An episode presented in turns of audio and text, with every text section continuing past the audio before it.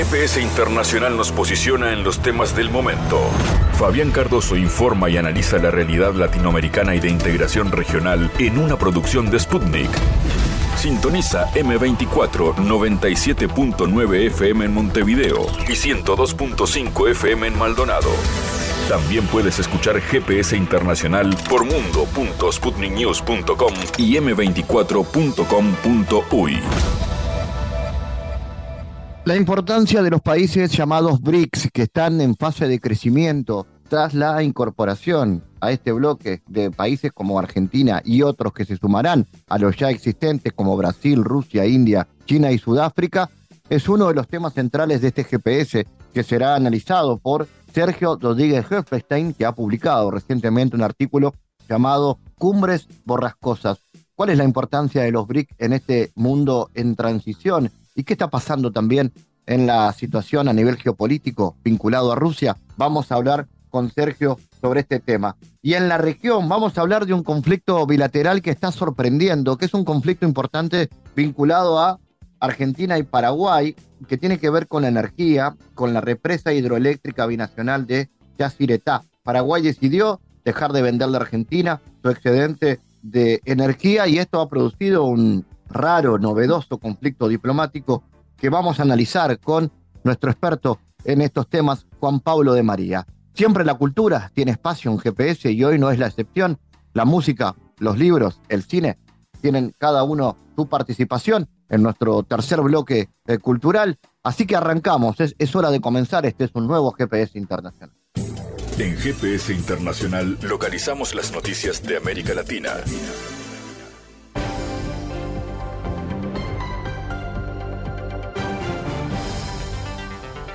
Espacio ahora para noticias. El dólar va a perder hegemonía y en un futuro cercano dejará de ser la única opción para el intercambio comercial en el mundo, declaró el canciller de Venezuela, Iván Gil, en una conversación con Sputnik en el marco de su participación en el debate general del 78 periodo de sesiones de la Asamblea General de Naciones Unidas. Muy pronto vamos a ver nuevas opciones en el comercio mundial y la hegemonía del dólar irá perdiendo terreno, dijo el funcionario. Gil añadió que la creación del nuevo orden mundial va a contribuir a que el dólar no sea la única opción de intercambio comercial. Lo estamos viendo en el día a día, commodities como la energía, cada vez más se comercia más en monedas distintas al dólar, commodities como los alimentos.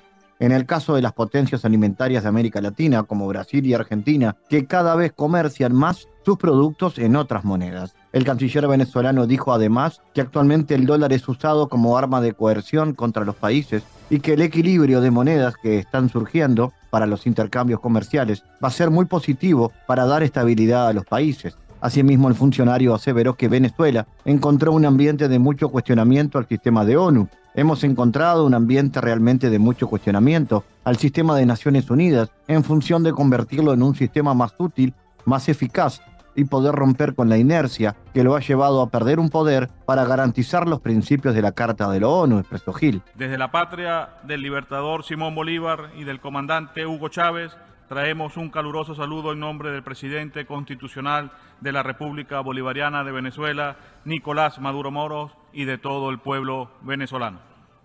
Permítanos felicitarle a usted, señor presidente, por su elección.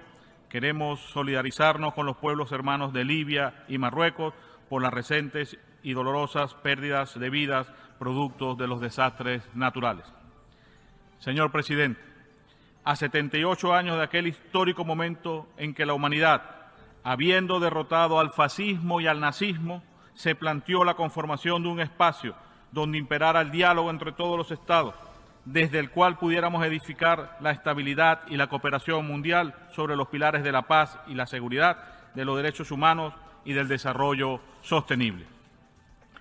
Hace 18 años, nuestro comandante Hugo Chávez dijo desde esta misma tribuna, abro comillas, las Naciones Unidas han agotado su modelo y no se trata simplemente de proceder a una reforma.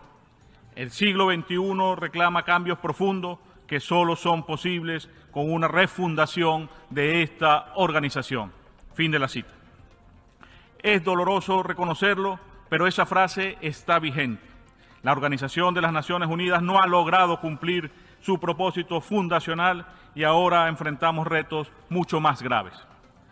Las Naciones Unidas no ha logrado derrotar el unilateralismo de países que, reproduciendo lógicas coloniales e imperiales, pretenden imponerse por encima de los principios consagrados en la Carta Fundacional de esta organización. La solución a los nuevos y complejos desafíos que enfrenta hoy la humanidad no podrá ser alcanzada hasta consolidar un multilateralismo inclusivo, la democratización de las relaciones internacionales y un verdadero sistema pluripolar. Hoy en día, como muchas de las agencias, programas y fondos del sistema de Naciones Unidas no cumplen con su mandato y acaban siendo instrumentalizadas por los intereses de Estados Unidos de América y sus cómplices. Debemos refundar la organización para que sea una institución democrática, en donde todos sus integrantes tengan voz y participen en la toma de decisiones en igualdad de condiciones. Es fundamental retomar la práctica del consenso, incluyendo en esta Asamblea General, lo cual presupone poner fin a la mentalidad de suma cero y en su lugar propiciar una visión de ganar-ganar que nos permita así dar respuesta de manera efectiva a los intereses colectivos a partir de la cooperación, la tolerancia y el entendimiento. Se hace igualmente necesario avanzar en la reforma del Consejo de Seguridad a fin de corregir los desequilibrios históricos y dar cabida a una mayor representatividad de nuestra madre África en este importante órgano. Naciones Unidas no puede continuar funcionando como lo está haciendo. ¿Cuántas resoluciones debe adoptar esta Asamblea General para que se ponga fin de una vez por todas al criminal bloqueo de nuestra hermana Cuba? ¿Cuántas más resoluciones debe aprobar esta Asamblea General o el propio Consejo de Seguridad, cuyas decisiones son jurídicamente vinculantes para que los derechos de Palestina sean verdaderamente respetados como Estado libre e independiente? Nos preguntamos, ¿Cuántas otras cumbres serán necesarias para constatar el incumplimiento de los compromisos asumidos, particularmente en materia de desarrollo? ¿Cuánto más tiempo tendrá que pasar para darnos cuenta que bajo el actual sistema es imposible alcanzar esas metas que nos hemos propuesto?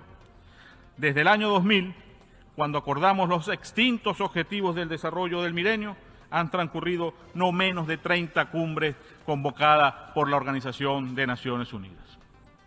Resulta vital avanzar sin más demora en lo relativo a la reforma de la arquitectura financiera internacional, incluyendo la gobernanza y los métodos de toma de decisión de las, instituciones de Bretton Woods, las cuales responden a intereses de una minoría de países ricos que además las politizan para ejercer la presión y dominación sobre las naciones soberanas.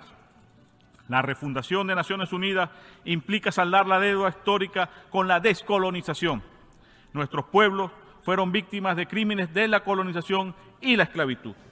Solo es posible un futuro justo si se alcanzan reparaciones para el reconocimiento, la justicia y el desarrollo de las poblaciones históricamente afectadas.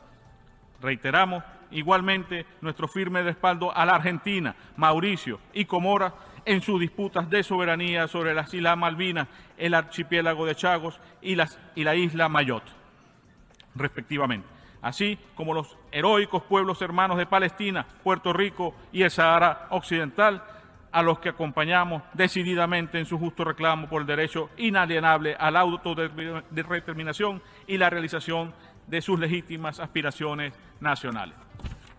Señor presidente, en las últimas horas han ocurrido acontecimientos muy preocupantes. El gobierno de los Estados Unidos de América, creyéndose soberano de nuestro continente con la excusa de la ilegal doctrina Monroe, ha nuevamente intervenido en una disputa territorial que tiene más de 200 años sobre nuestro territorio de la Guayana Esequiba. El origen de la controversia se encuentra en el despojo de nuestro territorio por parte del Imperio Británico en su momento de mayor violencia durante el siglo XIX. La agresión imperialista fue impuesta de manera fraudulenta por las potencias de la época en 1899. Hoy, el gobierno de los Estados Unidos de América quiere apropiarse de nuestros recursos petroleros usando a la empresa ExxonMobil la cual ha incorporado en su nómina al gobierno de Guyana, quien está otorgando concesiones petroleras en un mar territorial no delimitado en violación total del derecho internacional. No es posible disponer de un territorio en controversia de forma unilateral. Pero el gobierno de la República Cooperativa de Guyana persiste en su conducta ilegal. Denunciamos que el gobierno de Estados Unidos de América pretende militarizar la situación. El Comando Sur intenta crear una base militar en el territorio en reclamación con el objeto de crear una punta de lanza en su agresión contra Venezuela y consolidar el despojo de nuestros recursos energéticos. Hace dos días, la Asamblea Nacional de Venezuela decidió por unanimidad convocar a nuestro pueblo a un referéndum consultivo para ratificar la defensa de nuestro territorio soberano ante las agresiones del imperio estadounidense, quien nos quiere llevar a una guerra por recursos naturales. La República Bolivariana de Venezuela ratifica su compromiso con la paz, pero también su firme decisión de salvaguardar su soberanía e integridad territorial. Señor presidente, la protección del ciberespacio, la lucha contra la ciberdelincuencia, la regulación de las nuevas tecnologías de la información, las redes sociales y la inteligencia artificial deben convertirse en una prioridad de orden estratégico para Naciones Unidas. Si de verdad apostamos por la defensa de los derechos humanos y los principios democráticos, debemos promover una regulación justa y equitativa que no permita la concentración de estas nuevas herramientas en función de los intereses y el control de unos pocos. Tampoco podemos aceptar el uso de estas nuevas tecnologías para la desestabilización de gobiernos legítimos y para destruir la armonía y la paz social. Nuestro país tiene serias y legítimas preocupaciones en este respecto, a la luz de acciones de desestabilización, espionaje, sabotaje y ciberataques que han sido perpetrados en años recientes contra el sector bancario, el sistema eléctrico, la industria petrolera y los sistemas de salud nacionales para recuperar el espíritu fundacional de Naciones Unidas se debe mitigar el discurso y las prácticas de odio y rechazar sin ambigüedades los intentos de algunos sectores por promover tendencias racistas, discriminatorias y xenófobas, las cuales intentan revivir e incluso glorificar ideologías que ya creíamos superadas, como el fascismo, el nazismo, el neonazismo, el supremacismo blanco y los radicalismos nacionalistas. Si bien estos fenómenos tienen sus principales manifestaciones en Europa y en los Estados Unidos de América, nuestra propia región en América Latina y el Caribe no ha estado exenta de este tipo de episodios. Hace 50 años un hombre justo que se atrevió a decir en este mismo podio grandes verdades y convocarnos a trabajar por un orden económico internacional más justo, como lo fue el presidente Martín Salvador Allende, fue asesinado por fascistas ejecutores de las órdenes de los intereses del capital transnacional. En tiempos más recientes, el extremismo político y la cultura de odio impulsada por intereses similares promovieron el atentado fallido contra nuestro jefe de Estado y Gobierno en 2018, así como el intento de asesinato contra la compañera Cristina Fernández de Kirchner, vicepresidenta de la República Argentina, a lo cual se suma a su vez el intento de, por desconocer la voluntad democrática del pueblo brasileño a principios de este mismo año o los recientes desarrollos en la hermana República del Ecuador. El presidente paraguayo Santiago Peña declaró que su país suspenderá las negociaciones del Mercosur con la Unión Europea y buscará acuerdo con otras regiones si no se concluye antes del 6 de diciembre un tratado comercial entre ambos bloques. Mi posición es que después de 25 años de negociaciones hemos llegado a un momento en que tenemos que tomar decisiones. Yo le he dicho al presidente Lula que cierre la negociación, porque si él no cierra, yo no voy a continuar negociando en el próximo semestre. Yo voy a dedicar el próximo semestre a cerrar acuerdos con otras regiones, indicó el mandatario en conferencia de prensa, al ser consultado sobre la posibilidad de que el bloque sudamericano espere hasta el próximo 6 de diciembre para definir si continúa o no negociando con la UE. El 6 de diciembre Paraguay asume la presidencia pro tempore del Mercosur el presidente paraguayo se mostró confiado en que el bloque sudamericano podrá cerrar acuerdos rápidamente con otras regiones y puso como ejemplo a Singapur y Emiratos Árabes. Peña resaltó que su país realiza transacciones con prácticamente todas las naciones del mundo, pero que en el caso del acuerdo comercial con la Unión Europea ya no se trata de una cuestión técnica, sino política, en la que hay falta de voluntad por parte del bloque europeo, por lo que insistió en que bajo su presidencia el Mercosur se concentrará en otros mercados. Prevista para este jueves 21 de septiembre, la reunión entre los dos bloques fue propuesta para principios de octubre, informaron a Sputnik fuentes cercanas al gobierno brasileño. Las negociaciones para activar el acuerdo de libre comercio entre las partes se ven obstaculizadas por las excesivas exigencias de los europeos. Las conversaciones entre el Mercado Común del Sur, que integran Brasil, Argentina, Paraguay, Uruguay y la Unión Europea, han durado 20 años y se espera la ratificación de su tratado de 2019. De acuerdo con distintas fuentes, se espera que los Estados miembros del Mercosur celebren una videoconferencia la próxima semana para acordar sus posiciones y acordar detalles. En los últimos meses, el presidente de Brasil, Lula da Silva, ha criticado los términos del acuerdo comercial, en particular una carta paralela que establece nuevos requisitos de la Unión Europea para los integrantes del bloque. Algunos de los nuevos puntos plantean exigencias medioambientales que van más allá de los acuerdos internacionales actualmente vigentes. El saludo en el Parlamento canadiense a un antiguo combatiente de la división Galicien de las SS habla del carácter moral del presidente ucraniano Volodymyr Zelensky y del primer ministro canadiense Justin Trudeau y en general refleja el curso ideológico moderno de Occidente, declaró a Sputnik el politólogo Sergei Menikyuk. El 22 de septiembre, Junca, de 98 años, figuraba entre los invitados a la sesión del Parlamento canadiense en honor de la visita del presidente ucraniano Volodymyr Zelensky. El presidente de la Cámara de los Comunes lo presentó entre los aplausos del público como un luchador por la independencia de Ucrania contra los rusos durante la Segunda Guerra Mundial. En realidad, Junca resultó ser un antiguo miembro de la División de Voluntarios Galicien de SS que estaba formado por ultranacionalistas ucranianos y no solo luchó contra el ejército rojo, sino que también destacó por sus atrocidades cometidas contra judíos polacos, bielorrusos y eslovacos.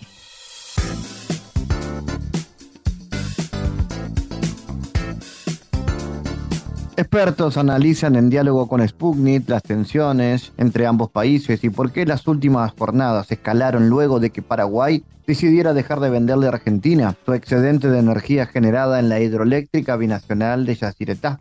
El diferendo se inició con el cobro unilateral de peaje a las embarcaciones extranjeras que transitan por la sección argentina de la hidrovía del río Paraná.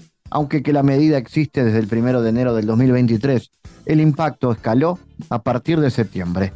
La situación derivó en que Paraguay dejó de venderle al país vecino su excedente de energía generada por la central Yacyretá, ubicada sobre el mismo afluente. El 18 de septiembre, el vicepresidente Pedro Aliana anunció esta decisión. Paraguay consume alrededor del 15% de la energía eléctrica generada en Yacyretá mientras que el 35 restante le corresponde era comprado por Argentina. Para analizar este asunto estamos en contacto con el internacionalista Juan Pablo de María. Juan, ¿cómo analizas la gravedad del conflicto? ¿Por qué motivos Argentina decidió cobrar peaje a las embarcaciones provenientes de Paraguay?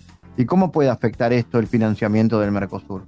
Por lo que se va viendo hasta ahora, es decir, por cómo se va desarrollando este acontecimiento en escalada, es decir, va increyendo, de todas maneras, por el bien de dos pueblos hermanos, de dos estados y gobiernos que por más diferencias que tengan, también tienen una historia en común de tradiciones, culturas, tienen que llegar a un entendimiento, a ponerse de acuerdo, tienen que sentarse a conversar con el objetivo de llegar a acuerdos que beneficien a ambos países.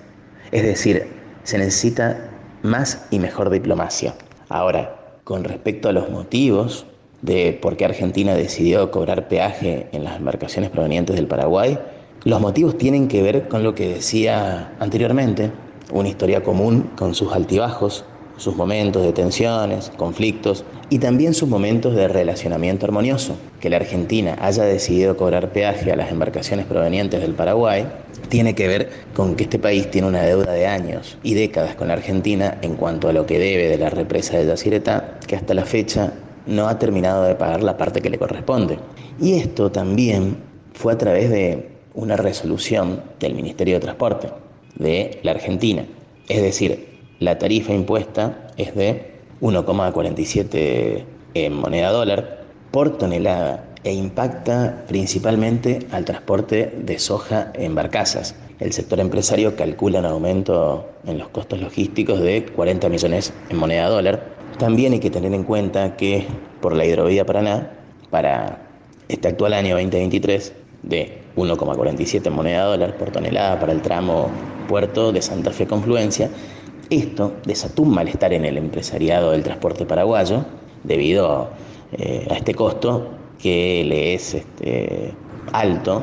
Y además también hay que destacar el, rol de la, Cancillería, de la Cancillería del Paraguay al enterarse de este asunto y en esto volvió a solicitar al gobierno argentino que suspenda el cobro del peaje, considerando por medio, por supuesto, de un comunicado oficial que esto va a encarecer la navegación fluvial comercial de bandera paraguaya e incidirá negativamente en la competitividad del comercio exterior.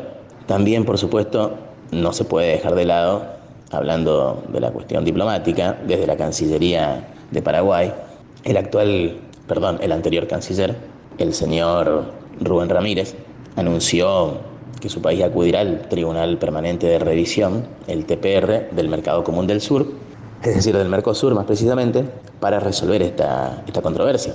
Por supuesto que estas tensiones con Paraguay dieron inicio cuando la Administración General de Puertos de la Argentina determinó cobrar un peaje por el mantenimiento del dragado del río Paraná. Pero la relación bilateral se conflictuó con la visita del ministro de Economía de la Argentina, Sergio Massa, que generó una situación confusa, ya que este dijo que se iba a revisar el asunto, algo que desde el gobierno argentino se desmintió en más de una oportunidad. Y desde el gobierno de Paraguay, liderado por el actual presidente Santiago Peña, advierten que la medida contradice el Tratado de Asunción sobre libre comercio y navegación de los ríos y agregan que no es la primera vez que se retiene una barcaza.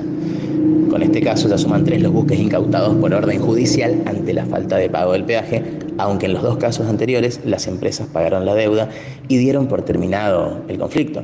La Cancillería del Paraguay también anunció que pedirá a su par, el país hermano del Brasil, que ocupa la presidencia pro tempore del Comité Intergubernamental de la Hidrovía, que adelante de manera urgente para la primera quincena de septiembre la reunión extraordinaria de ese organismo que vela por el funcionamiento de esa arteria fluvial. Y también, en cuanto a una reunión prevista inicialmente para finales de este mes, del actual mes, están convocados Argentina, Brasil, Bolivia, Uruguay y Paraguay, que firmaron en junio de 1992 hace más de 30 años, el acuerdo de transporte fluvial de la hidrovía. Y también, para concluir con, con, esta, con la respuesta a esta pregunta, en cuanto a cómo puede afectar ello el funcionamiento del Mercosur, yo creo que si no se resuelve por vía diplomática en el breve lapso de tiempo, quizá afecte de manera negativa el funcionamiento del Mercosur, aunque no puedo aseverar de manera taxativa que vaya a afectar negativamente el funcionamiento de este organismo intrarregional. El organismo regional tiene mecanismos de solución que tiene controversias creíbles. En cuanto a la cuestión de los mecanismos de solución de, controversias creíbles del Mercosur, el sistema de solución de controversias del Mercosur se encuentra regulado en el Protocolo de Olivos, PO, que fue firmado el 18 de febrero de 2002, es decir, hace poco más de 20 años, y vigente desde el 1 de enero de 2004. Eh, por supuesto que vale la pena mencionar que antes de dicho instrumento se aplicaba el anexo 3 del Tratado de Asunción y hasta la entrada en vigor del PO, el Protocolo de Brasilia. Eh, esto es un antecedente al sistema de solución de controversias del Mercosur. Y existen disposiciones, digamos, más relevantes referentes al sistema, en adición al, al PO. Entre ellas podemos destacar las siguientes. La decisión CMS número 3703, que aprueba el reglamento del PO para la solución de controversias en el Mercosur. También la decisión CMC número 23-04, que aprueba el procedimiento para atender casos excepcionales de urgencia ante el Tribunal Permanente de Revisión, etcétera, etcétera. Y por supuesto que todas estas cuestiones técnico-jurídicas son de relevancia a la hora de intentar resolver este conflicto bilateral entre dos países que forman parte del Mercosur y es importante tener en cuenta esto si es que no se soluciona este conflicto de manera bilateral. Creo que lo mejor es que este, que este conflicto bilateral lo solucionen los dos países en juego, es decir, Paraguay y Argentina, por vía diplomática, con razonabilidad, sentándose las partes a conversar y así llegar a, un acuerdo beneficioso para ambos países. Y en eso también me parece, me parece sumamente importante remarcar la necesidad, como decía, de los mecanismos diplomáticos de ambos países en conflicto y también teniendo en cuenta de aquí en adelante los mecanismos de resolución de conflictos provistos por el sistema internacional o intrarregional llamado Mercosur, que tiene más de 30 años de existencia y que podría ser de gran utilidad para, para solucionar este, este conflicto de orden bilateral, por supuesto con el, el acuerdo de los dos países en juego, Paraguay y Argentina, porque tampoco tiene que ser una decisión unilateral de parte del Mercosur, porque el Mercosur lo componen más de dos países.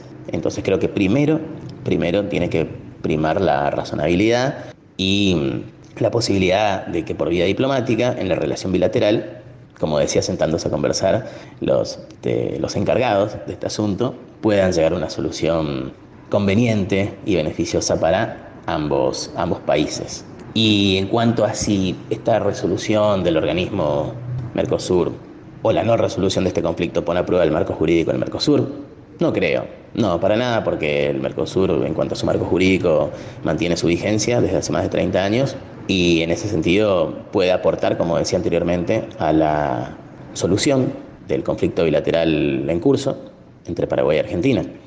¿La no resolución de este conflicto pone a prueba el marco jurídico del Mercosur? ¿Cómo analiza, Juan, la importancia de las represas de Itaipú y Yacyretá en la relación con Paraguay? ¿La iniciativa es un planteamiento de mayor soberanía frente a sus vecinos? Ambas represas son de gran importancia para los países más beneficiados que forman parte de, las mismas. En el caso de Itaipú, Brasil y Paraguay, en el caso de Yacyretá, Argentina y Paraguay. Y son de gran importancia, como decía, o siguiendo lo que decía anteriormente, ya que las poblaciones de Brasil y Paraguay se ven beneficiadas por el suministro energético proveniente de la, de la represa de Itaipú. Y lo mismo digo con respecto a la represa de Yacyretá con relación a Paraguay y Argentina. Se ven beneficiadas ambas poblaciones de cada uno de los países. Estas represas han significado mayor soberanía energética para cada país y también, y en esto podemos hablar de una cuestión intersoberana, de una intersoberanía entre los países miembros eh, de cada una de estas represas.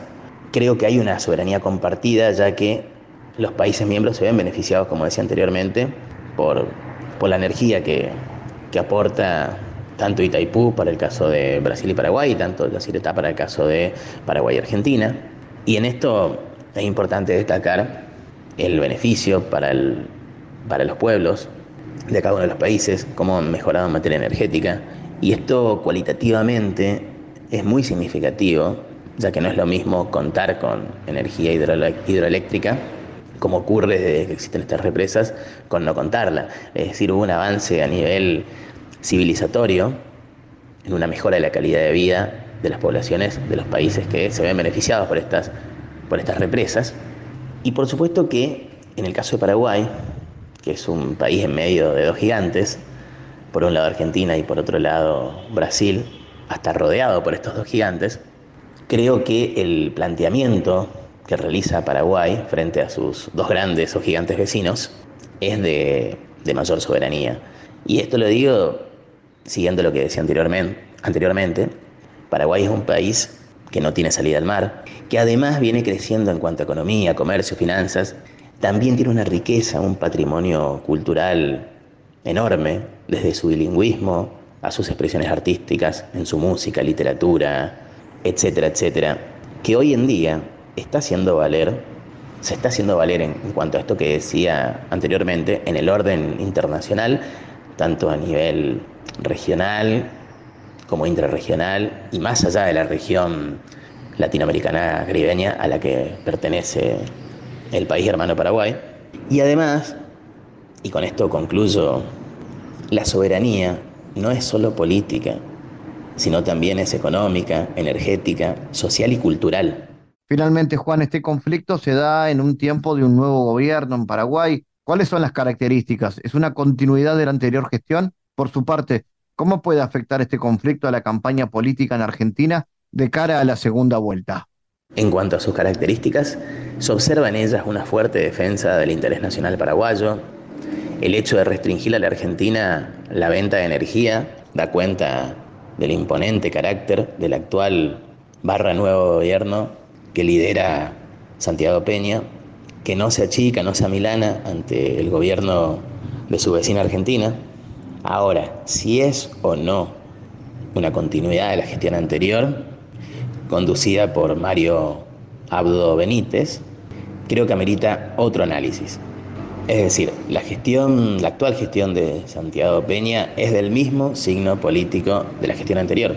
Tanto el anterior presidente Mario Abdo Benítez como el actual Santiago Peña son del Partido Colorado, partido que podemos denominar hegemónico en el Paraguay, el que ha gobernado desde la recuperación de la democracia a fines de los años 80 en el pasado siglo XX hasta la fecha, excepto por el periodo donde gobernó Fernando Lugo, que quebró y hasta trascendió o superó el bipartidismo.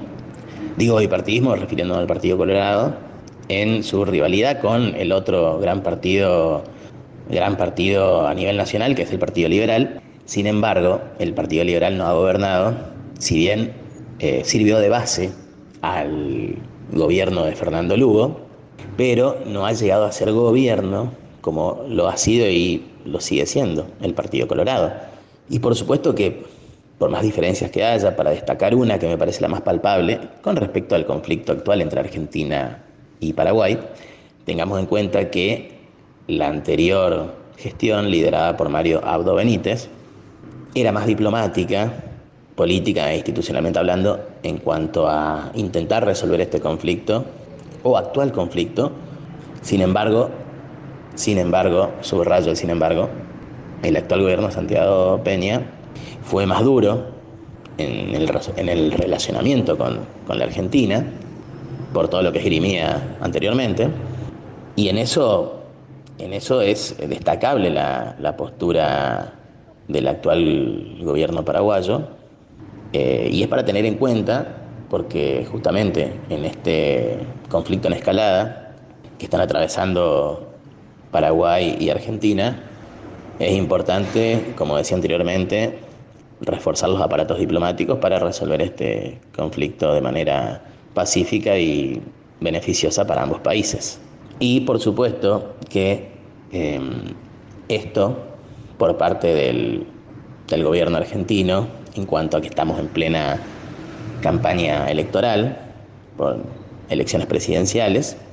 Yo no creo que esto afecte de manera significativa, es decir, la campaña electoral está muy centrada en cuestiones de política interna o doméstica aquí en la Argentina, como el problema, para ejemplificar esto que digo, de la inflación, problema económico, que no es solo económico, sino también cultural, que no para de subir, lo que lleva a que se encarezcan los precios de todas las cosas o productos, que gran parte de la población que no puede, no puede llegar a fin de mes porque no le alcanza el sueldo, habla de un problema económico y no solo cultural.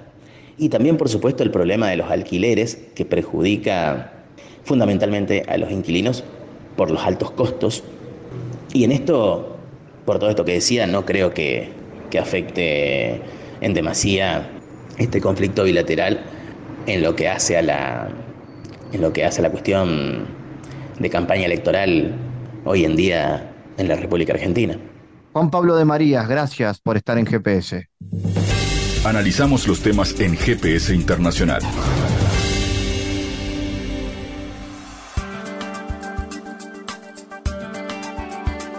Bueno, en este momento, antes de la incorporación del primero de enero del 2024 de seis nuevos países, los países BRIC ya representan el 41% de la población el 31% del Producto Interno Bruto y el 16% del comercio del mundo. Esto le ha permitido establecer una agenda distinta a la de Occidente, como ha quedado en evidencia con el apoyo a Rusia para enfrentar las sanciones de Estados Unidos y la Unión Europea.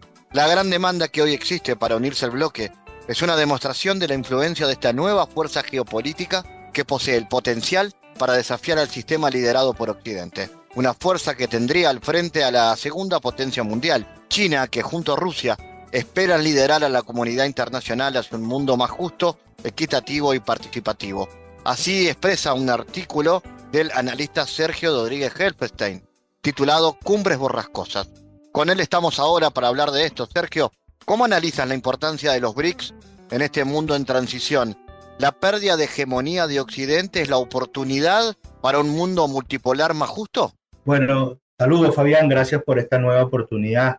Sí, mira, yo creo que sí, yo creo que una cosa, como tú dices, una cosa lleva a la otra, ¿no? Hay, un declive, hay un declive lento, pero sostenido de la hegemonía occidental, del modelo heredado de la Segunda Guerra Mundial, que eh, se imponía por base, base a la fuerza, a la imposición, a la diferencia, a la superioridad de uno sobre otro, manteniendo formas en el sistema internacional, formas colonialistas, racistas, que, establecían una diferencia entre los poderosos y los que no lo eran, y que eh, se estableció, repito, como, como una como base fundamental del sistema internacional. Y ese sistema pareciera que está cambiando, pareciera que los pueblos, que los países del sur se están cansando eh, y se comienzan a, observar una serie de manifestaciones eh, en este sentido.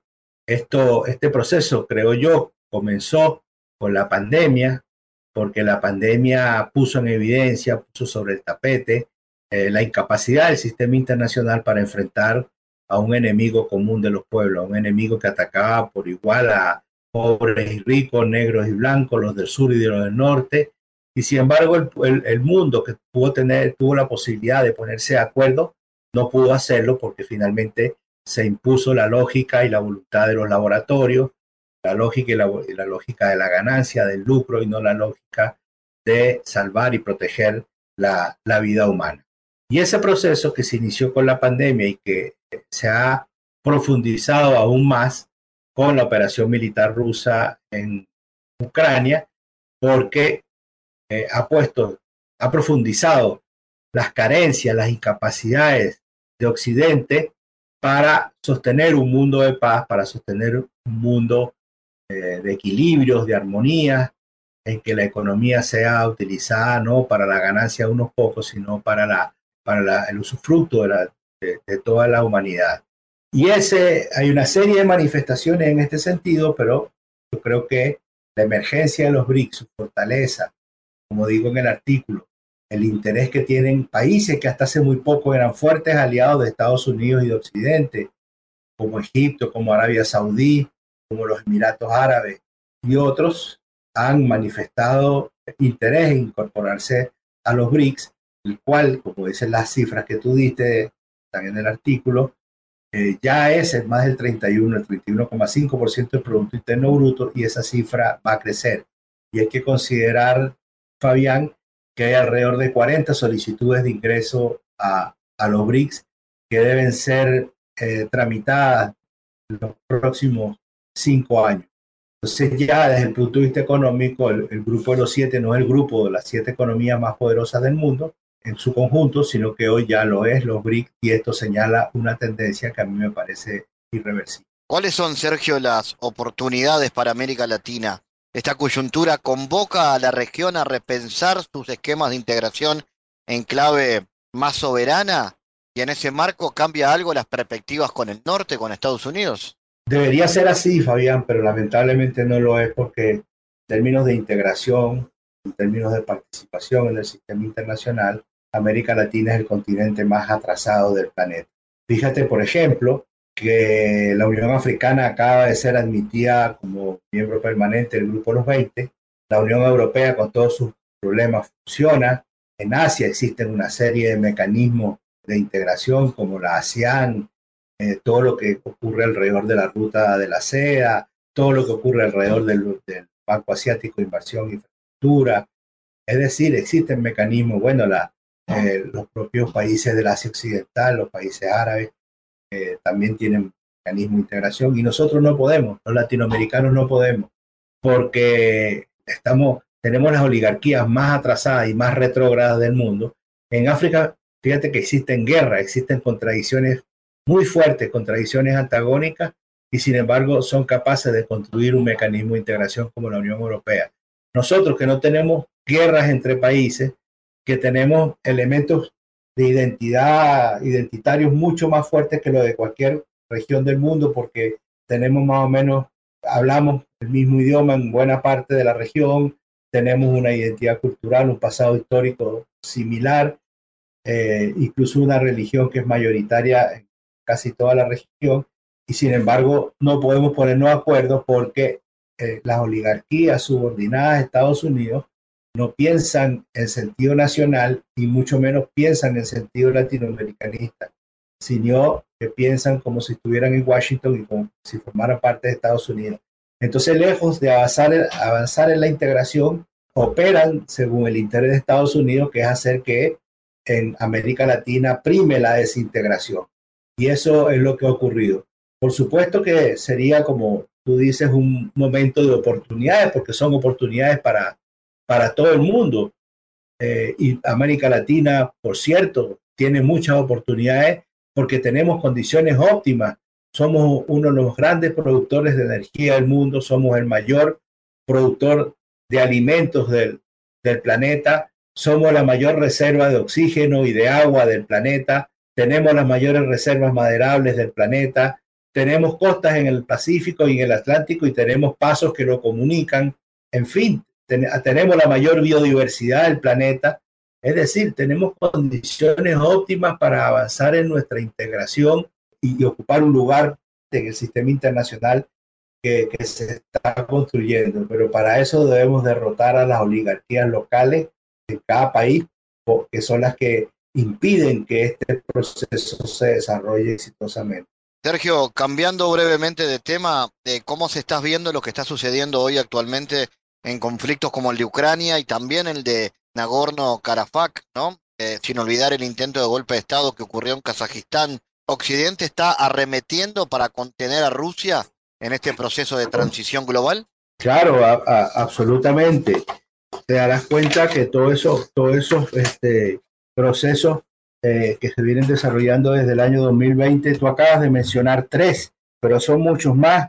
Eh, en el año 2020 en Bielorrusia también comenzó una revolución de color con el propósito de derrocar al, presidente Lukashenko, privar a Rusia de un aliado militar estratégico.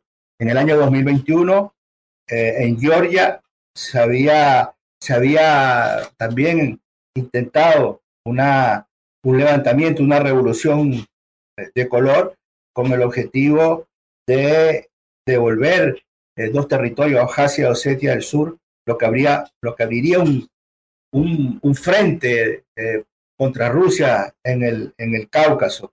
Eh, bueno, tú mencionaste el golpe de Estado de Kazajistán, que en realidad no es el golpe de Estado, sino que fue, digamos, un proceso que también estuvo vinculado a, una revolución de color. Pero eso también hay que agregar el fracaso del golpe de Estado de Kirguistán, este conflicto que tú mencionas de, Azerbaiyán y, Armenia. Cuando tú sumas todo eso, llega a la conclusión de que es imposible suponer que es una casualidad que hay inestabilidad y o golpes de Estado inducidos en seis, si contamos Ucrania, siete eh, de las 14 repúblicas que junto a Rusia formaron la Unión Soviética y que conforman el entorno de Rusia. Eso no es una casualidad. ¿Y cómo ves, de qué perspectivas visualizás para la resolución del conflicto con Ucrania, ¿no? Eh, el papel del sur global al respecto también en ese sentido, ¿cómo se viene dando? Bueno, mira, las guerras terminan de dos, de tres maneras.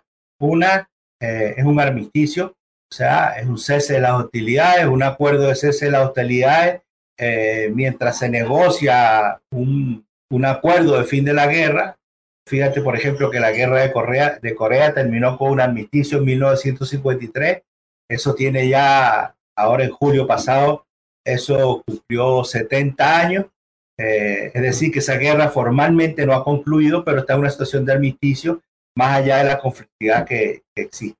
La otra forma es que haya, eh, un, haya negociaciones, haya, haya diálogo, haya negociaciones, Teóricamente debería ser Naciones Unidas quien lidere ese proceso, pero hoy vemos que Naciones Unidas está totalmente incapacitada para, para hacerlo.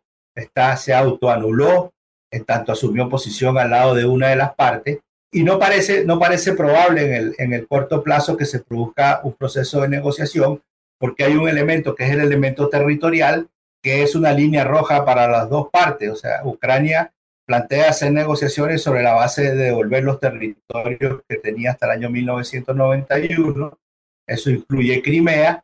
Y Rusia dice que eh, cualquier negociación se hace sobre la base de que esos eh, territorios, esas provincias que decidieron en referéndum democrático incorporarse a Rusia no pueden ser devueltas. Entonces, no hay ninguna posibilidad de que haya una, una negociación.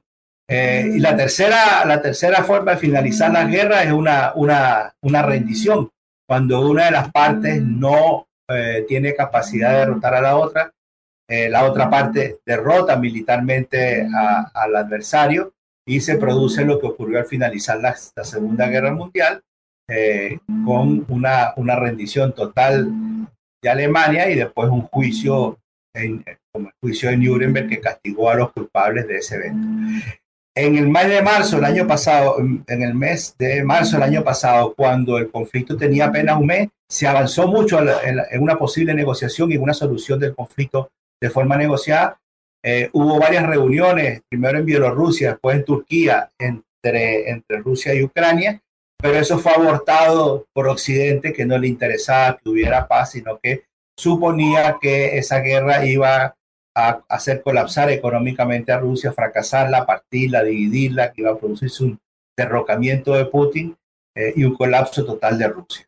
En la medida que eso no ha ocurrido, que la economía rusa se está fortaleciendo, que en el terreno militar están ganando espacio, eh, y, que, y que Ucrania se ve cada vez más debilitada, pero ya no solamente Ucrania, sino que ya también Europa y en alguna medida Estados Unidos se han visto debilitados, pareciera que eh, el camino eh, de Ucrania va a ser el camino de la, de la rendición, pero se, se resisten porque finalmente los líderes están ganando mucho dinero con esa guerra y a cambio de la muerte de miles y miles, decenas de miles, centenares de miles de jóvenes ucranianos que son enviados a, la muerte, a una muerte segura, sin capacidad militar para enfrentar a Rusia, sin entrenamiento, sin logística, sin abastecimiento, porque todo el abastecimiento logístico que ha dado Occidente es totalmente insuficiente para enfrentar el, poderío militar y económico de, de Rusia. Sergio Rodríguez Helfestein, gracias por tu análisis. Gracias, Fabián. Un abrazo y estamos en contacto. En GPS Internacional navegamos por la sociedad y la cultura.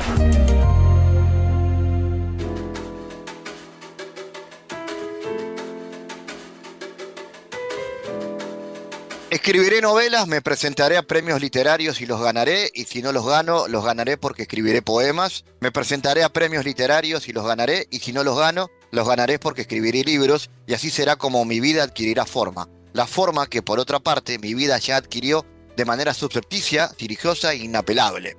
Pero ayudaré haciendo mi trabajo sin desanimarme, sin detenerme en los dolores, la soledad, las penas, los críticos, la familia y la ansiedad. Ni en los premios, a los que sin embargo me presentaré con mis letras y los ganaré. Esto es parte de lo que expresa un atajo interminable. Lo escribe Alejandro Ferreiro, eh, autor de este último libro, de una serie de libros, muchos que Alejandro ha escrito en su trayectoria y que este año además lo ha tenido especialmente protagonista eh, con varios trabajos publicados. Estamos con Alejandro eh, en línea aquí en GPS, al cual le, agradezco este ratito para charlar. Eh, Alejandro, este camino interminable es sin duda, es el tuyo. Hablas de vos, hablas de un amigo que está por escribir un libro y no lo termina. ¿De qué hablas? Bueno, Fabián, gracias por la invitación. Un gusto. La, historia es la historia de, una persona que en este caso este, decide de manera abrupta, a partir de algo que le sucede, darle un, giro de timón a su vida y decide que se va a convertir en escritor. Eh, esta persona es, en, este caso es un amateur, un escritor amateur que empieza a intentar escribir una novela convencido de que eso le acomoda vida y, y, empieza a darse cuenta que no es tan fácil, pero insiste, insiste, insiste, insiste. Yo en realidad no hablo de mí, no, no es mi caso, no se parece en nada a mi caso. En cuanto a las dudas, el trabajo que hay que hacer, los tropezones, sí, es, pero es la vida de cualquiera en cualquier disciplina o en cualquier oficio. Entonces, este, yo te diría que el ejemplo es el de un escritor, pero podría haber sido el de un panadero, solo que me es más fácil, digamos, bucear en la tarea creativa en este oficio que en otros. Por eso elegí a, un escritor y también porque, bueno, el, propio libro se, se, dispara a partir de un vínculo con un amigo que, que tenía casi pronta una novela, se quería presentar a un concurso para el que faltaban dos meses de tiempo para que cerrara la, inscripción y él sentía que no iba a poder llegar y yo lo empecé a estimular para que sí, ¿cómo no va a ser? Te faltan unas pocas páginas y como, como manera de estimularlo y un poco ese tipo de chistes que uno a veces hace y queda atrapado, le dije, escuchame, en dos novelas, en dos meses se puede escribir una novela. Mira, yo empiezo ahora y empiezo a meterle y todas las semanas cuando nos vemos eh, vas a ver cómo yo avanzo y te vas a estimular. Y así arrancó y de alguna manera también ahí nace este, de manera paralela la historia en la que se centra esta novela, ¿no? que no tiene nada que ver ni conmigo ni con mi amigo. ¿no? Vos sos muy de trabajar sobre eso, sobre el tema del entusiasmo creativo, ¿no? Recuerdo dos conceptos, que uno es el laboratorio del entusiasmo y otro es la velocidad del entusiasmo, donde vos has trabajado mucho esa idea. ¿Qué, qué, importante, ¿Qué importancia tiene eso, entusiasmarse a la hora de crear? Mira, eso es una, una idea o sea, yo me la tomo de una manera personal, la idea del entusiasmo, no, no me considero una persona optimista, pero sí entusiasta. Este, la diferencia está no tanto en, en, creer que se van a dar ciertas condiciones y por lo tanto esperar que el mundo se presente como lo visualiza el optimista, sino en tener un, un poder que está dentro de uno, digamos, como todos los poderes, que es el de tener el entusiasmo suficiente para también encarar si las cosas no se dan como uno las previó. No quiere decir que uno no tenga a priori ideas de cómo van a salir las cosas o cómo le gustaría que se presentaran las cosas, pero eh, el entusiasmo tiene mucho que ver con la voluntad también y con, con el deseo de, sea como sea la cosa, si tenemos una idea o una pulsión, vamos a, a insistir porque, porque se sabe que, que no todas las cosas se dan de inmediato ni en, ni en caminos cortos. Desde ese punto de vista está bien tu, tu, puntualización, porque fíjate que este atajo interminable es un poco el, el, error de cálculo de este personaje que quizás, aunque no está explícito ahí y no es que tenga que ver con eso, pero bueno, estamos viviendo en el mundo que vivimos, donde todo se promete de manera terminada, rápida y exitosa, y cuanto más rápido mejor. Yo creo que el personaje confunde, confunde ese entusiasmo que sin duda lo tiene con una idea fácil de que, de que hay atajo para conseguir lo que a uno lo apasiona y lo que a uno lo apasiona no se lo consigue nunca, porque esa es la gracia de tener ahí la zanahoria que te hace andar. Si alcanzás la zanahoria, no hay más camino. Y me parece que la pasión tiene eso de bueno, que si no es bien entendido puede darnos unos, unos golpes fuertes. Creo que este personaje, si bien el libro a mí me resulta luminoso, va dando tropezones con esta idea de que basta con proponerse uno algo para que eso se dé en el corto plazo. Eh, Ale, bueno, vos haces referencias a dos figuras literarias del Uruguay que además sé que son muy importantes para vos, referenciales, tanto en este trabajo como en cualquier otra presencia tuya que tenga que ver con la literatura, que son los de, las de Juan Carlos Sonetti y las de Mario Lebrero. ¿Qué, qué influencia, qué importancia y, por qué eh, están presentes, eh, tanto en esto como en otros. Mira, Onetti, la verdad que no, no sé cómo, cómo te llega esta información o cómo la visualizás. Puede ser. Yo no soy un, un lector, o sea, leí Onetti, obvio, leí a Onetti, no leí toda la obra de Onetti, me parece un gran escritor, pero no, no es un referente para mí, la verdad.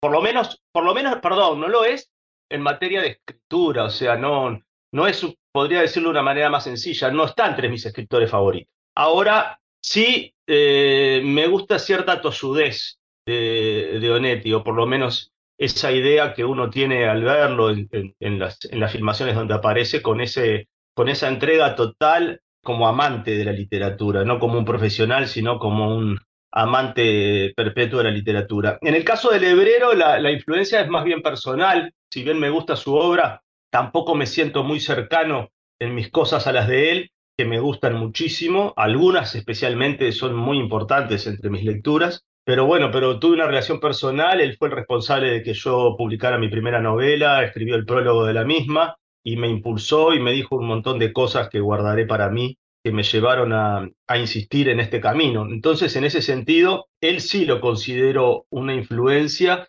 pero sobre todo una influencia en la forma de dedicarse a, a la pasión. En el caso de él, tenía muchas, pero digamos, vemos, vemos en la literatura, digamos, la pública. Este, en mi caso tengo muchos intereses que me atrapan tanto como la literatura. Lo que pasa que, claro, ahora estamos hablando de este libro y también es verdad que, que he escrito un montón. Ahora me, me, llama un poco la atención todos los libros que publiqué. Un tiempo atrás no hubiera pensado nunca llegar a esta cantidad de trabajo, pero uno va creciendo también y, si se mantiene abrazado a algo, empiezan a aparecer los frutos o las consecuencias de ello, por lo menos, que es lo que me pasa a mí con este libro, ¿no? Y con, todas las cosas que hago. Más que nada te podría decir que esos dos nombres que mencionás, eh, nunca lo había pensado, pero una cosa que creo, lo conozco en el caso de Hebrero y lo intuyo en el otro caso, es, es un gran amor por, por el oficio, ¿viste? Y eso es hermoso. El año pasado, bueno, publicaste dos, eh, uno es Irrepetibles, las entrevistas de Planetario, tu programa de radio que durante unos cuantos años estuvo en la radio uruguaya. Bueno, esas entrevistas que quedaron en la memoria, que quedaron en tu memoria que vos seleccionaste para, la, para que los lo podamos disfrutar nosotros. Y el otro es las conversaciones sin ruidos entre Sanguinetti y Mujica. Dos experiencias bastante más periodísticas, o 100% periodísticas, en el caso tal vez del de Planetario, no solamente periodísticas. ¿Cómo, cómo fue ese, eh, ese proceso de, de, construcción de dos libros bastante diversos, no? Mira, en, este, en estos últimos, sí, 13, 14 meses salen tres libros, lo cual es un exceso. Pero también es, es un poco producto de, un trabajo sostenido y de una casualidad o de una um, oportunidad. Los libros que mencionás están los dos incluidos en la colección Espejo, que es una colección que está ubicada en el sello Debate de la editorial Penguin Random House. Y esa es una colección que creamos con Gabriel Pereira, amigo y colega, en la que tratamos de darle cabida a un tipo de material periodístico que nos parecía que le faltaba un lugar de anclaje, ¿viste? Y quisimos crear una, un espacio, una colección en donde se pudiera presentar eso que a nosotros nos parecía que faltaba. Esa colección que ya tiene muchos títulos, tiene como ocho o nueve títulos, la, la, dirigimos nosotros junto con la editorial, obviamente, y yo soy el editor. Esos dos libros que mencionás se integran en esta colección. Da la casualidad que son dos libros donde uno soy yo el autor y en el otro comparto la autoría con Gabriel, pero también en esa colección hay libros de otros autores. Por ejemplo, está Sicarios de Gustavo Leal, por mencionar uno. Entonces, yo digamos que tengo una cabeza puesta en eso y una dedicación este, en estos últimos años, y va a seguir así, en esa colección. En ese marco, el libro del planetario era un libro que yo había planificado para hacer muchos años después que terminara el programa, cuando ya todas esas grabaciones se acomodaran en, la memoria, y la intención era visitar algunas de ellas, las que me parecían preferibles de colocar en un libro, y reconstruirlas sin cambiar nada de lo que está grabado, pero sí agregando eh, un contenido de contexto, cosas que cuando vos escuchaste esas grabaciones en la radio no te enteraste, cosas que pasaban en el estudio, cómo se consiguieron esas entrevistas, cómo las conseguí, cómo, cómo estaba el invitado de nervioso o no, en fin. Eh, cuando salió ese libro, que fue hace unos meses, en abril, mayo del año pasado, cuando sale ese libro, quizás por esa fecha, no me acuerdo, sí, por esa fecha, cuando sale el libro, este, yo estaba dedicado a, la, parte de prensa, de, difundir esa obra, y pasa que escuchando la radio veo que escucho que Sanguinetti se queja de la falta de debates que hay en el Uruguay, en ese momento se debatía la LUC, y el periodista le, pregunta, ¿y por qué él no debate? Y él dice, ¿y con quién voy a debatir? Ya no hay debates en el Uruguay. Y entonces el periodista, creo que era una rueda de prensa, uno de los periodistas le dice, ¿y por qué no con Mujica? Y Sanguinetti dice, con Mujica, somos dos viejos, estamos más para conversar en un bar de la vida que para debatir. Y cuando escuché eso, viste, pensé, bueno, hay que hacer ese libro. Hay que juntarnos en un bar a hablar de la vida, no de lo que ya hablaron y discutieron o no discutieron. Tratar de mirar para el futuro, a ver si se prestan a tener una charla como dos viejos contrincantes y también personas que sin duda están en la etapa final, ojalá sea larga, pero en la etapa final de su vida, de su vida, de su vida política, no, porque siempre van a hacer eso, ¿no? Pero, y en ese mismo momento llamé a Gabriel, le digo, che, ¿y si hacemos esto? nos comunicamos y a la media hora, ya un poco más de media hora, una hora, ya teníamos la, la respuesta de los dos de que estaban dispuestos a escuchar la propuesta. Nos juntamos, no en un bar, obviamente es imposible, sino en, un, en una sala de, de la editorial, este, a, a, digamos, con, con, mucha intimidad, nadie más iba a saber que estábamos ahí, ni iba a interceder en esas conversaciones, y, y le propusimos la idea, y bueno, los convencimos, los engañamos, y, ese mismo día, un martes, fijamos que durante dos meses nos íbamos a juntar dos horas aproximadamente todos los martes, quizás un poco más, eh, todos los martes de esos dos meses, y ese mismo martes, eh, después de haber acordado, ya prendí el grabador y hicimos la, la primera conversación, que si vos ves en el libro es más corta que las otras porque, porque es en ese primer encuentro que gastamos una hora para convencernos. Genial. Eh, todas esas historias tienen que ver también con ese entusiasmo que vos le ponés, Claro. que hay que ponerle a los, a los, a los trabajos y a las creaciones en este caso. Eh, Claro, Fabián, una cosita más, perdoná, porque Dale. no te, no te terminé de contestar de toda la pregunta. E- ese libro, el de Sanguinetti y Mujica, no tenía sentido postergarlo porque recién había salido el de Planetario. Si bien no, no estaba muy bien salir con un segundo libro unos meses después, ¿viste? Pero no tenía sentido tampoco postergarlo. eh, era un encuentro bastante eh, inesperado para el momento, iba a tener un impacto también en la medida en que, en que estuvieras, salieran libros con, con la charla caliente. O sea, nosotros, fíjate que el libro, la última charla sucedió un martes y un mes y medio, dos meses después, ya estábamos con el libro y con el que además viajamos a Buenos Aires, porque también se editó en Buenos Aires, viajamos con los presidentes a presentarlos allá, en el Malva, y, ahora se editó en, en Brasil. O sea que había un interés, estaba bien sacarlo ahí, pero claro, de alguna manera interrumpió el desarrollo del libro anterior. Y esta novela que estaba por salir hace un par de años y que primero la pandemia y después la salida del libro planetario había postergado, debió ser postergado un poco más por el libro de Sanguinetti y Mujica, pero tampoco tenía sentido postergarla muchísimo más, ¿viste? Dejamos que terminara un año y, y bueno, y la estamos, salió ahora, ¿no? Hace, hace un mes, creo, un poco menos. Ale, y bueno, eh, ahora estás con la presentación de, de- de este material, de este atajo interminable, pero en ese proceso permanente de creación, ¿hay más ideas? ¿Estás siempre pensando en nuevos libros, en contar otras historias? ¿Te encontrás historias para contar permanentemente? Sí, yo creo que, que cuando tenés una voluntad de encontrar algo, lo encontrás. Viste que eso te pasa, no es tan distinto. Quizás para la gente que, que, que no se dedica a escribir, piensa que hay algo excepcional en esto y no lo hay. Cualquier persona tiene una historia para contar. La vecina va a la feria y cuando viene trae un cuento. El tema es que cuando vos te, te preparás, preparás a tu mente para, para que busque cosas y las encuentra. No sé si te pasa que, que a veces este, decís, che, hace, oh, hace tres días que, que me puse a pensar en no sé qué cosa y todos los días hay alguna referencia a eso que me aparece eh, en la vida cuando hablo con un amigo o en mi casa. Y sí, es un poco así. Entonces yo tengo, tengo un sistema de alerta con respecto a eso, que no es que lo, lo haya activado tan a conciencia, ahora lo tengo ya incorporado. Entonces siempre tengo ideas, e incluso las ideas pueden venirte porque no es que vos las inventás o que vos estás captándolas de tu propia vida. A veces eh, vienen porque vas en el ómnibus y mirás por la ventana y ves una escena y esa escena te lleva a otra cosa y tirás de la piola. La forma en que yo trabajo eh, tiene que ver mucho más que con una...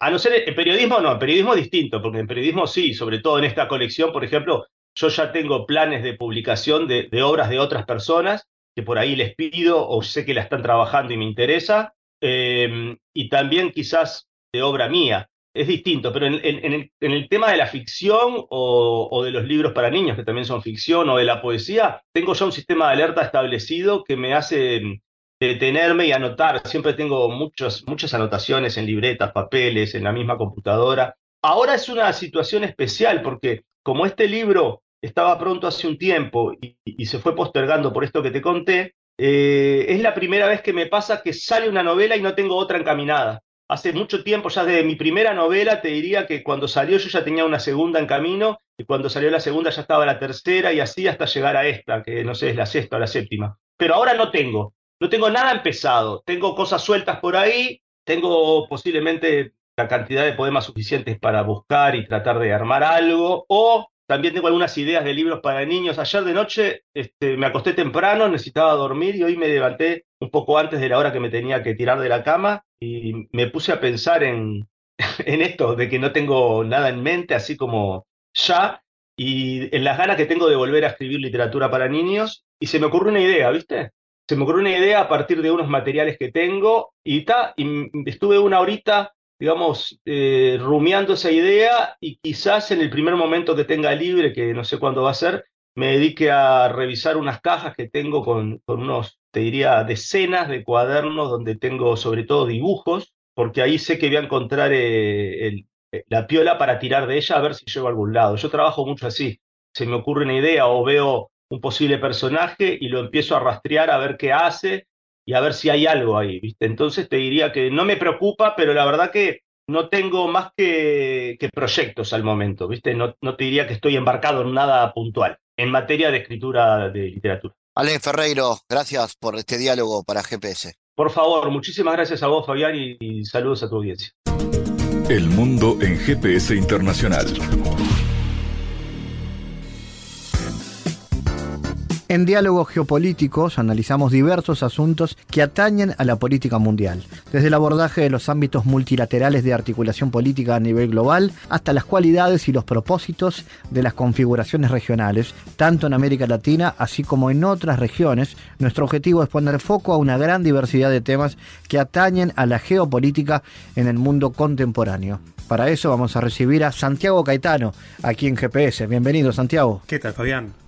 Hoy hablaremos de la postura del ex secretario general de las Naciones Unidas, Kofi Annan, quien planteó la problemática de la intervención internacional en crisis humanitarias a partir de una reflexión en torno a la redefinición del concepto de soberanía, motivado por la coyuntura de hegemonía liberal de la época. En tal sentido, en un contexto de optimismo liberal, tras el colapso de la Unión Soviética y el fin de la Guerra Fría, Annan plantea que en un mundo asignado por la interdependencia, la globalización y la preeminencia de los derechos humanos, que el interés nacional de los estados debería ser redefinido hacia la persecución de intereses y valores comunes. Esta coyuntura alienta a cambios en un concepto de la soberanía estatal condicionada a las fuerzas de la globalización y la cooperación internacional, a partir de un mayor destaque de los derechos individuales. Y en ese contexto, ante las crisis humanitarias, ANAN promueve la articulación de consensos en la comunidad internacional en torno a la configuración de principios que definan el tipo de intervención y los actores. De particular importancia supone las dificultades de la comunidad internacional en actuar ante violaciones sistemáticas de los derechos humanos, como son los casos de Timor Oriental, Kosovo, Ruanda, entre otros. La configuración del orden unipolar en los años 90, a partir de una primacía global norteamericana, deja entrever los riesgos de actitudes imperiales que Michael Doyle, autor del cual hablamos en otras columnas, advierte en las intervenciones por parte de estados liberales fuertes en estados con otros regímenes, bajo el signo de la promoción y profundización de la democracia y libre comercio en el sistema. En tal sentido, las implicaciones de las intervenciones de Occidente en Medio Oriente y el mundo árabe en nombre de la defensa de derechos humanos y la democracia permite advertir la interrelación entre los anhelos democráticos con los intereses geopolíticos de las principales potencias del mundo occidental. Gracias Santiago por tu aporte a GPS Internacional. Gracias Fabián, hasta la próxima.